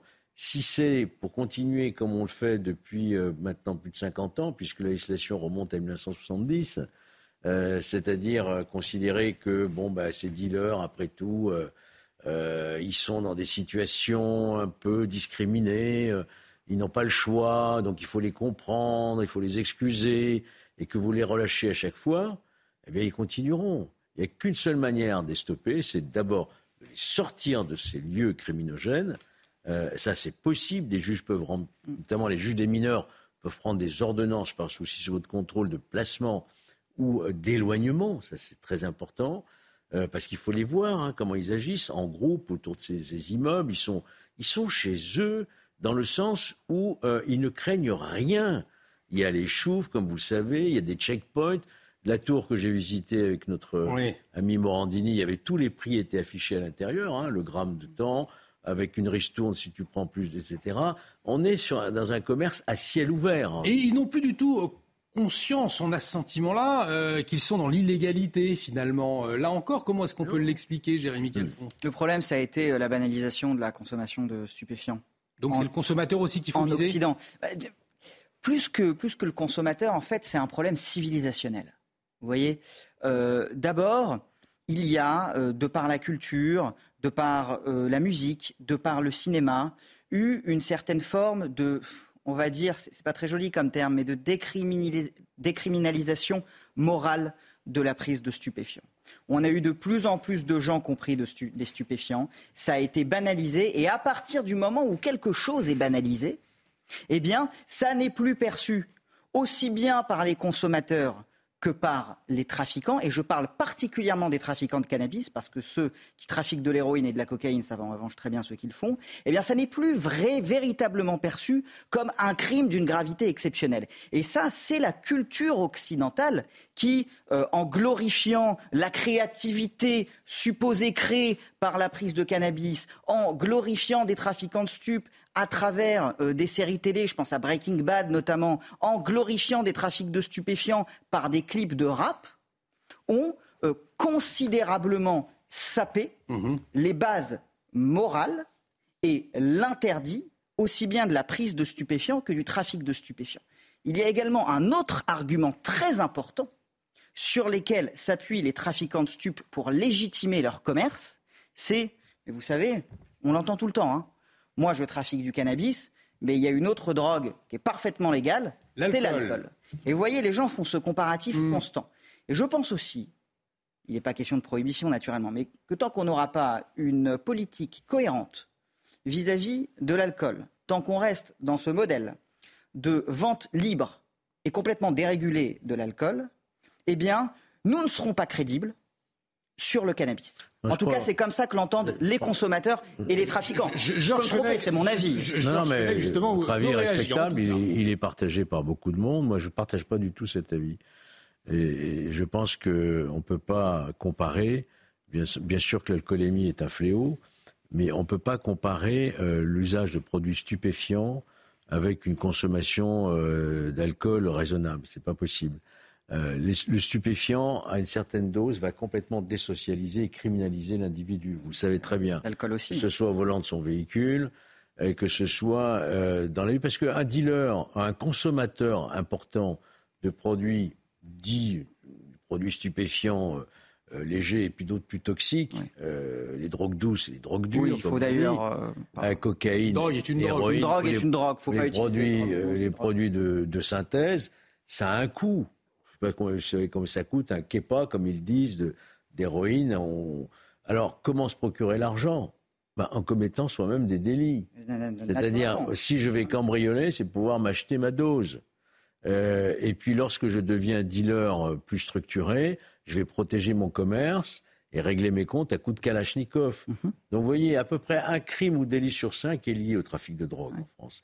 C'est donc vraiment le, le- le fléau qui empoisonne la vie des gens, la vie des quartiers, vous voyez. Mais si on s'attaquait davantage aux consommateurs, parce que s'il n'y a plus de consommateurs, il n'y a plus de trafic. Mais on au en a fond. pas Mais est-ce que c'est une fausse bonne idée? Ça ne en, fonctionne en- en pas? réalité, oui, je pense d'abord qu'il faut, qu'il faut s'attaquer aux consommateurs, mais en réalité, euh, les peines encourues ne font peur à personne.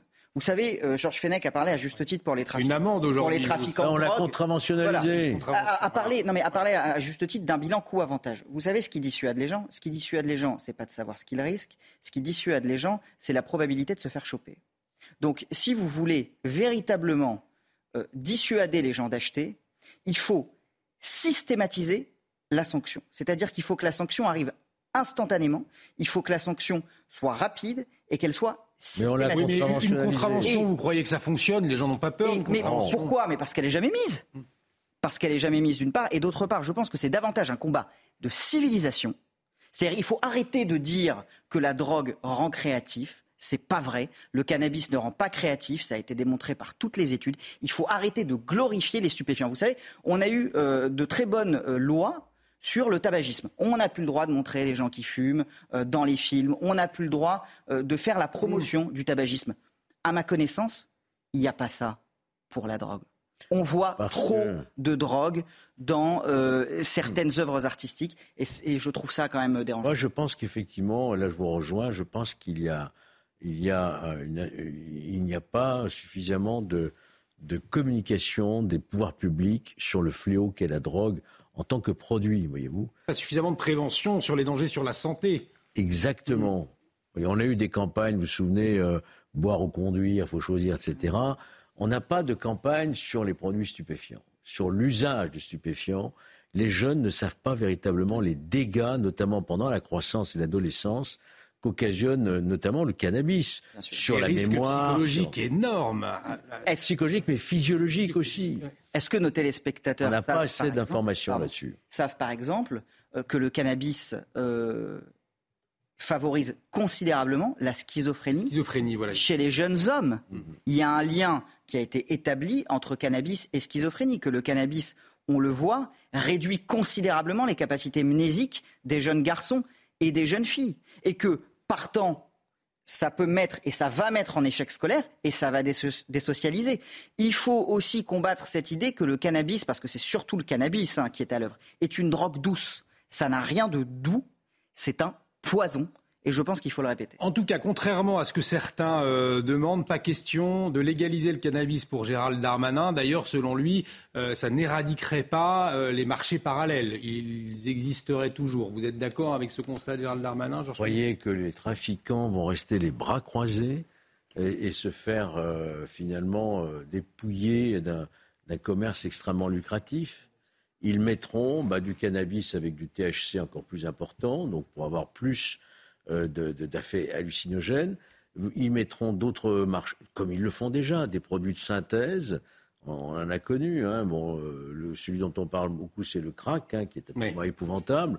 On et d'autres, hein, l'ecstasy et d'autres. Donc ça n'arrêtera pas, si vous voulez. Si vous dépénalisez, voire même légalisez un, produit, ça n'enlèvera pas la toxicomanie et d'autres produits qui arriveront sur le marché. Je dirais même que c'est pire parce que la France n'est pas seule. Il y a ce qu'on appelle euh, l'espace Schengen, vous savez, et que les autres citoyens de l'Union européenne peuvent venir chez nous. Euh, tous les pays de l'Union européenne n'ont pas légalisé le cannabis. Regardez ce qui s'est passé aux Pays-Bas. Les Pays-Bas ont légalisé euh, la consommation de cannabis, ça a créé un appel d'air absolument considérable. Eh bien, légaliser le cannabis en France créera également un appel d'air considérable euh, avec des gens venant d'autres pays qui viendront ici je, regrette, se, fournir. La position de l'Allemagne, toute récente, qui, va faire voter bientôt un projet de loi pour effectivement légaliser euh, le cannabis dans certains. Alors c'est très encadré, hein, tant de grammes par Oui, mais ça, commence mais, mais plus c'est encadré. Vous commencez à ouvrir les vannes. Mais en plus, plus c'est encadré, moins ça aura d'effet sur les trafics. Les trafiquants joueront sur les prix, les quantités, les taux de THC. Peut-être un, dernier mot, puisque euh, ceux qui subissent ces trafiquants de drogue, ceux qui subissent ces dealers, eh bien, ce sont les, riverains, des riverains qui, qui vivent un, quotidien absolument euh, terrible. Euh, il y a eu un sondage. C'est vrai que la question revient régulièrement dans, dans, le débat. Et selon un sondage CSA pour CNews dévoilé mercredi, 67% des Français se disent favorables au recours à l'armée pour lutter contre les trafiquants de drogue. Euh, alors, effectivement, il y a un, véritable débat. Assez peu de policiers, d'avocats, de, magistrats seraient pour, euh, puisque ce n'est pas la fonction de l'armée, euh, on sait bien, mais en tout cas, ça révèle vraiment quelque chose, ce besoin d'être protégé. Et le militaire, c'est lui qui incarne aujourd'hui cette protection. C'est ça aussi ce que ça veut dire, Georges Fenech. Non, mais les militaires sont faits pour faire la guerre. Les militaires ne sont pas faits pour faire du maintien d'ordre public sur le territoire national. On a fait appel à la force. Est-ce que ça ne veut pas dire qu'il faut faire la guerre aux dealers, justement? Non, mais on ne fait pas la guerre sur le territoire national avec notre armée contre des délinquants. Ça n'existe nulle part. C'est une fausse bonne idée, cela, si vous voulez. Hein. Euh, les, militaires, euh, bon, on a fait appel à eux pour la force sentinelle en, matière de lutte, de prévention du terrorisme. C'est une chose, encore qu'il y aurait beaucoup à dire. Hein. Euh, l'efficacité de la force sentinelle n'est pas aussi évidente que cela. Hein. Donc, je pense qu'il faut maintenir l'ordre public par ceux qui sont chargés, parce que c'est leur métier, la police nationale et la gendarmerie nationale, l'ordre public. Et il faut évidemment euh, renforcer au maximum les équipes d'enquête. Hein. Euh, le trafic de stupéfiants, c'est un démantèlement d'un trafic, d'un réseau. Donc c'est une bonne chose que propose Gérald Darmanin, euh, cette unité nationale. Oui, mais alors qu'on aille jusqu'au bout. Qu'on aille jusqu'au bout. D'ailleurs, c'est une idée que je, je, lance à chaque fois, qu'on crée un parquet national anti-drogue, comme ça existe avec la DEA aux États-Unis. Hein, comme en France, ça existe pour lutter contre les affaires financières, le PNF, ou comme ça existe pour le parquet national antiterroriste, créons alors une structure au niveau du, pays, un parquet national antidrogue avec des moyens exceptionnels et qui puisse effectivement se déployer sur l'ensemble du pays. Jérémy Calfon, pour euh, conclure sur ce thème. Hum, hum. L'idée est bonne, d'autant plus que pour lutter efficacement contre le trafic de stupéfiants, il faut avoir une vision globale. Euh, il faut voir large. Parce que les trafics de stupéfiants, les réseaux ne se limitent pas à une ville, à, un département, à une région, mais c'est parfois à un pays entier qu'ils s'attaquent, voire ils sont transnationaux. Donc plus vous aurez une vision globale, plus vous aurez des effectifs qui auront un champ d'action large, plus vous serez efficace. Et à ce titre, la départementalisation de la police voulue par euh, la réforme qui a été portée par Gérald Darmanin euh, l'année dernière risque d'avoir des effets assez cataclysmiques, puisque vous allez avoir des policiers qui vont avoir un champ d'action réduit au département et une euh, PJ qui va être démantelée au bénéfice d'autres services. Un grand merci, messieurs. Il est 22h30. Expertise passionnante. Hein. Merci d'avoir, d'avoir partagé vos points de vue. C'était très intéressant. À revoir d'ailleurs sur notre site www.cnews.fr. Soir Info Week-end. Il est 23h30. Bienvenue bienvenue euh, si vous nous rejoignez. On fait un point complet sur l'actualité et euh, à la une ce soir à Clermont-Ferrand, ce père de famille qui est convoqué le mois prochain devant la justice. Mathieu, il est accusé d'avoir proféré des menaces de mort, on en a beaucoup parlé, envers un proviseur, euh, proviseur qui a refusé l'accès au lycée à sa fille puisqu'elle portait une abaya. Tout à fait, Olivier. Les termes rapportés font état de menaces d'égorgement. L'homme a d'abord été placé en garde à vue de jeudi à vendredi. Placé sous contrôle judiciaire, il est donc convoqué devant le tribunal correctionnel à la fin du mois d'octobre. Les détails avec Hmm. Augustin Donadieu. Sa garde à vue aura duré moins de 24 heures. Le père de famille qui a insulté le proviseur de sa fille, qui a refusé l'entrée de cette dernière à cause de son abaya, est poursuivi pour menace en vue d'intimidation d'une personne chargée d'une mission de service public. C'est une loi de, 2000 de 2021 qui, euh, euh, en réaction à l'affaire Samuel Paty, avait aggravé les peines pour toutes ces menaces euh, de mort proférées contre des enseignants. C'est prévu par le texte. Et il encourt une peine de 5 ans d'emprisonnement et de 75 000 euros d'amende. En attendant son procès en correctionnel au mois d'octobre, l'homme de 44 ans a été placé sous contrôle judiciaire avec un suivi social. Il a l'interdiction d'entrer en contact avec les victimes et de se présenter aux abords des établissements où était scolarisée sa fille. Si euh, il dérogeait à ses obligations du contrôle judiciaire, c'est-à-dire que s'il apparaissait aux abords de l'établissement ou s'il proférait à nouveau des menaces, c'est un incident au contrôle judiciaire qui vaut révocation du contrôle judiciaire. Et à ce moment-là, le tribunal peut prononcer un mandat de dépôt, une détention provisoire euh, jusqu'au jour du jugement. La magistrate en charge du dossier parle de termes qui font état de menaces d'égorgement. L'accusé récuse ces accusations. Le proviseur a été placé sous protection renforcée. Bon, Georges Fenech, on a en- entendu hein, votre point de vue. Bon, j'ai rappelé les textes, oui. euh, Voilà, vos explications. J'ai dit euh, mon point de vue. Euh, bon, le tribunal a pris sa décision en toute responsabilité, en toute indépendance. hein. L'audience aura lieu fin octobre. Nous verrons quelle sera la, la condamnation qui sera prononcée. Et surtout, ce qu'on peut euh, exiger en tout cas, c'est que le suivi soit effectif et qu'il n'y ait pas le moindre risque de passage à l'acte sur ces menaces de mort qui étaient quand même circonstanciées et très précisées. hein. Effectivement, Jérémy Calfon, des menaces de mort. Certains s'interrogeaient, on a eu le débat d'ailleurs euh, tout à l'heure, de savoir pourquoi cet homme n'était pas euh, en comparution, présenté en comparution euh, immédiate pour avoir une réponse claire, rapide. C'est ce que demandent beaucoup de Français. Oui, c'est ce que je vous disais tout à l'heure. D'abord, il faudrait voir le passif de cet homme, hein, parce que un des critères pour le passage euh, en comparution immédiate, c'est euh, d'avoir déjà un casier judiciaire. Rares sont les personnes qui ne sont pas connues euh, des services de police qui passent en comparution immédiate. Donc, ça a pu peser sur la décision. Euh, et puis. euh, Peut-être que le tribunal judiciaire de Clermont-Ferrand était déjà surchargé ce jour-là. Vous savez, parfois les décisions de justice peuvent s'expliquer par des considérations purement matérielles. Euh, on est dans une gestion de la rareté et c'est important de le rappeler. Merci euh, Jérémy Calfon, merci Georges Fenech pour votre expertise sur ce sujet une fois de plus. Euh, le gouvernement dans l'actualité qui demande un effort de solidarité aux distributeurs de carburant, hein, Mathieu. Tout à fait. La ministre de la Transition énergétique organisera une réunion avec eux. Ce sera mardi. Agnès Pannier-Runacher souhaite notamment les convaincre de prolonger les opérations de vente à prix coûtant.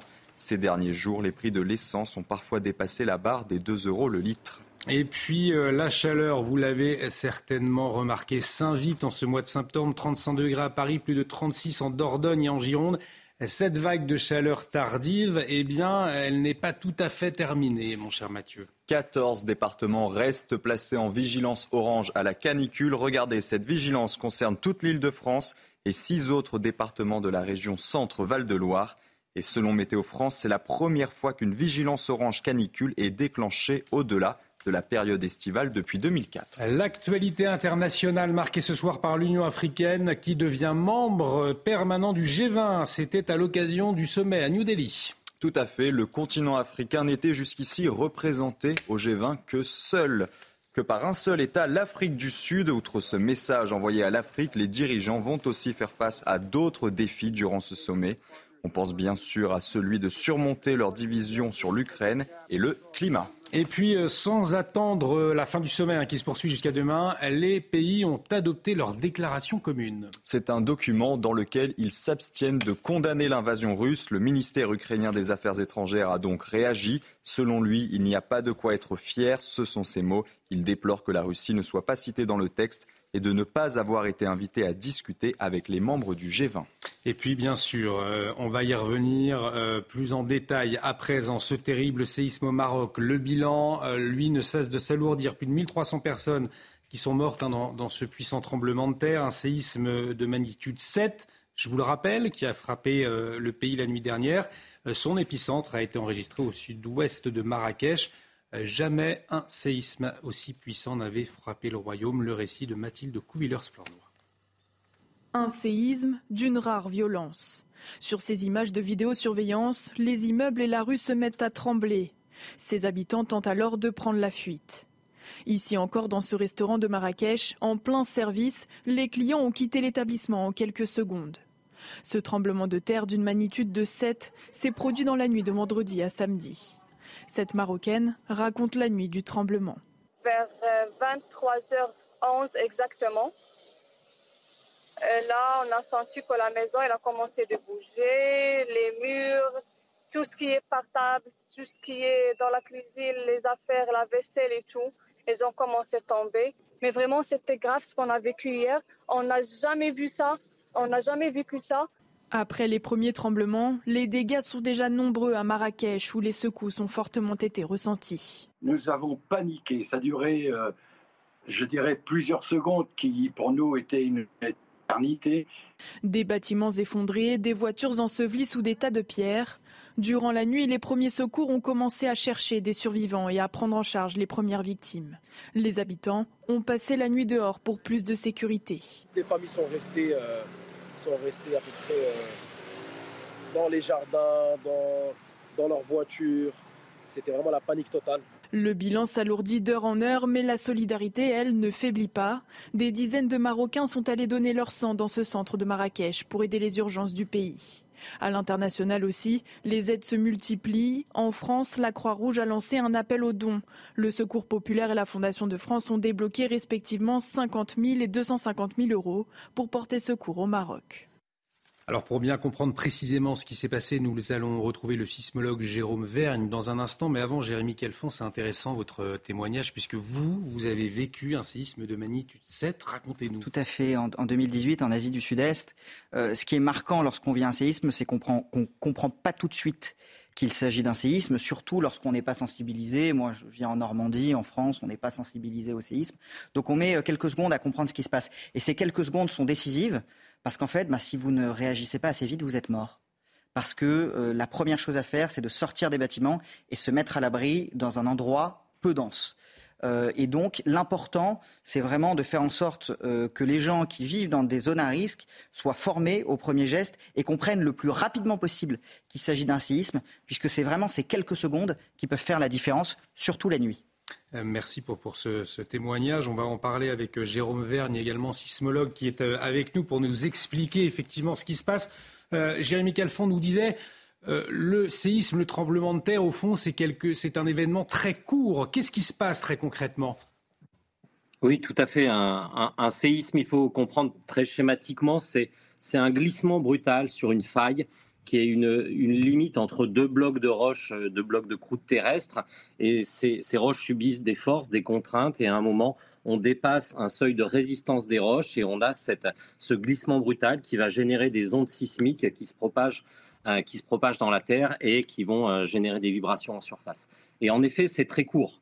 la, rupture sur une faille sismique va durer quelques secondes. Alors après, il y a différentes ondes qui se propagent, qui peuvent euh, qui peuvent générer un ressenti beaucoup plus long, mais c'est extrêmement court, surprenant quand on n'en a pas, a pas connu. En effet, si on est proche d'une porte de sortie, euh, il faut sortir euh, pour se mettre à l'abri. Si on est trop loin d'une porte ou si on est surpris, la meilleure chose à faire, c'est se protéger, se protéger sous une table, s'éloigner des vitres pour éviter en fait tout ce qui peut être chute de plafond ou ou bris de verre. C'est vrai qu'effectivement, certains habitants ont dû être surpris de, ce qui leur arrivait. C'était pourtant une région, le Maroc, connue pour ce risque de tremblement de terre.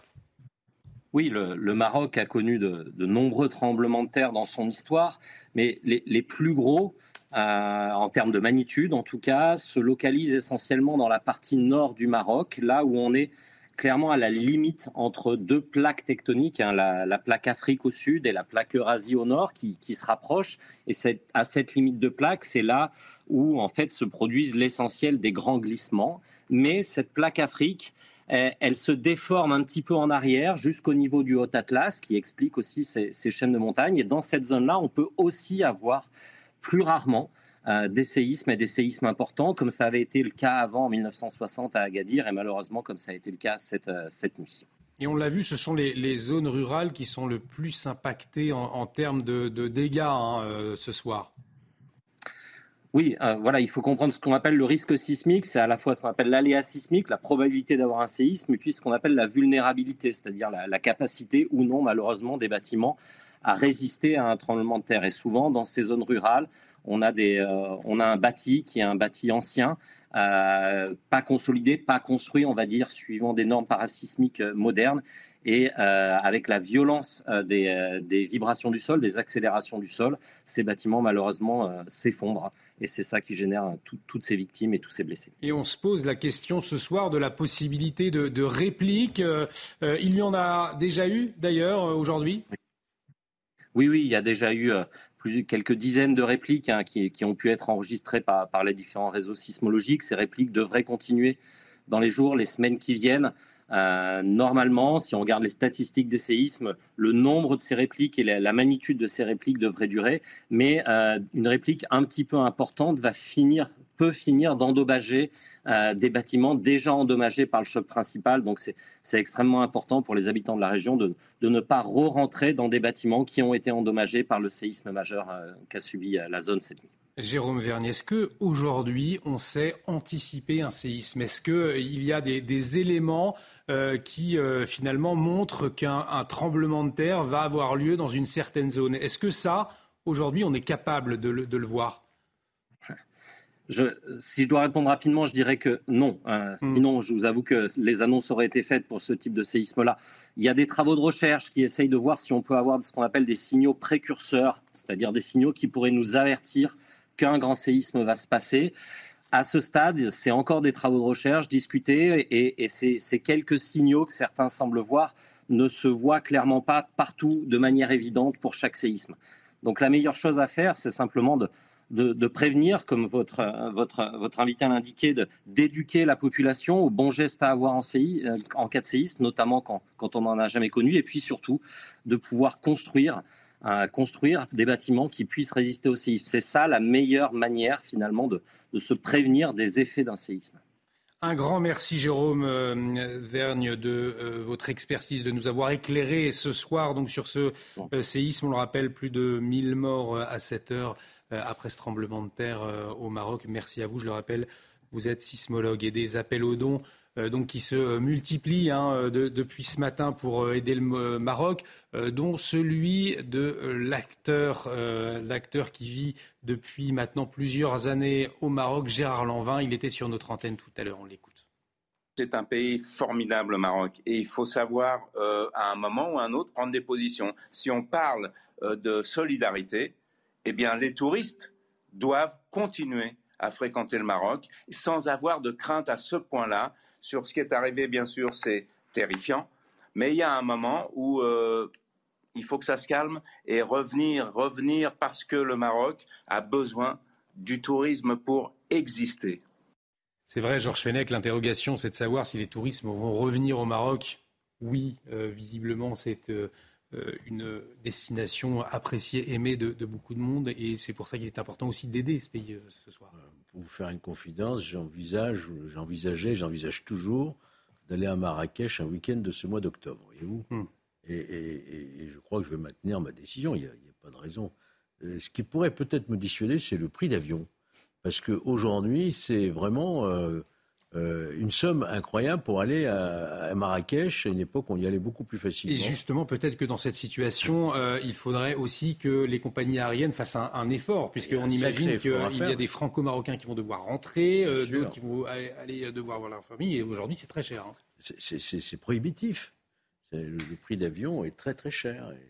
Et, c'est regrettable parce que ça, ça dissuade beaucoup de touristes français euh, d'y aller assez régulièrement. Et puis surtout dans cette situation actuelle, situation dramatique où euh, les liaisons ont besoin d'être faites. Je, partage totalement euh, ce que dit Gérard Lanvin. Il faut y retourner, il ne faut pas craindre. Vous savez, alors à ce moment-là, on n'irait plus nulle mm. part. Hein, mm. Partout, il y a eu évidemment des, des, tremblements de terre. Et puis rappeler aussi qu'au Maroc, il y a non seulement les touristes français, mais il y a énormément de Français qui vivent effectivement là-bas qui travaillent là-bas, qui tiennent des établissements, des restaurants, Et donc, on a un lien très privilégié avec le Maroc. Alors, euh, des appels aux dons ont été lancés. Attention, attention, il faut bien, si vous voulez, si vous nous regardez, si vous le donnez, il faut bien s'adresser, euh, Mathieu, à des organismes habilités. Hein. Effectivement, écoutez bien, plusieurs organisations caritatives ont donc lancé des appels aux dons. Le Secours populaire, regardez, la Fondation de France ou encore la Croix-Rouge française se sont mobilisés. Et puis, pour être tout à fait complet, sachez également que la cellule de crise et de soutien du ministère des Affaires étrangères à Paris est disponible à ce numéro 01 43 17 51 00. On arrive au terme de cette émission. On a bien évidemment une pensée particulière pour euh, tous les Marocains euh, touchés par ce terrible séisme. Un grand merci Mathieu Devez, merci Jérémy Calfon, merci beaucoup Georges Fenech. On rappelle votre ouvrage L'ensauvagement de la France, la responsabilité des juges et des politiques excellents. D'ailleurs, ça se vend comme euh, des petits pains euh, ces derniers jours. Oui, mais j'aimerais bien qu'on en sorte. Exactement. Ça, cela révèle quelque chose dans ce lavagement de la France. Pour quelle raison Ça interroge les Français. Merci à tous les trois. L'actualité continue sur CNews avec vous, Mathieu Devez. On vous retrouve dans un instant l'édition de la nuit. C'est à minuit. Excellente soirée sur notre antenne. À très vite.